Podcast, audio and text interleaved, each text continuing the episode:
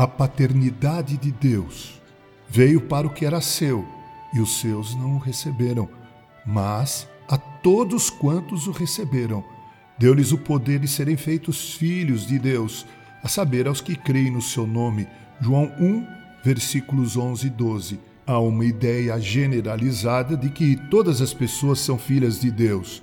Isso não tem sustentação na Bíblia, a palavra de Deus. Todos somos criaturas de Deus, isso sim. Deus é Pai dos que creem.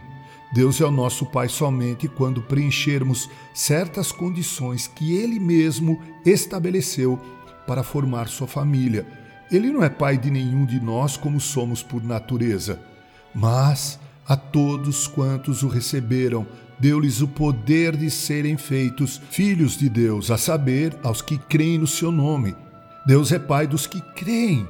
O pecador se torna filho de Deus só quando nasce de novo, quando recebe uma nova vida e uma nova natureza. O filho participa da natureza do Pai. Deus é santo e nem eu, nem você somos filhos dele enquanto não recebermos uma natureza santa que nos é oferecida quando cremos no Senhor Jesus Cristo e o recebemos em nosso coração, uma nova natureza. E não temos nenhum contato nem comunhão com Deus, nem somos herdeiros de quaisquer promessas dele enquanto não formos feitos seus filhos. Crendo nele, recebemos nova vida e nova natureza e nos tornamos filhos dele. Daí podemos saber que Deus é nosso Pai. Ele nos dará o seu espírito, o espírito de adoção, conforme Romanos 8:5. No momento em que tomamos conhecimento disso, podemos estar certos de que Deus adota uma atitude específica com respeito a nós.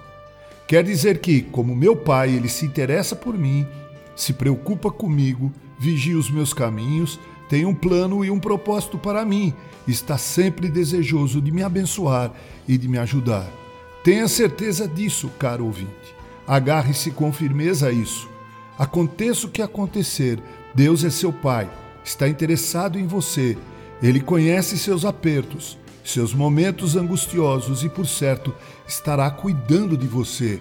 Isto é, aquele que nele crê, aquele que crê no Filho, e assim é feito Filho de Deus. Texto do Reverendo Abel José de Paula, locução Reverendo Mauro Sérgio Aiello com carinho.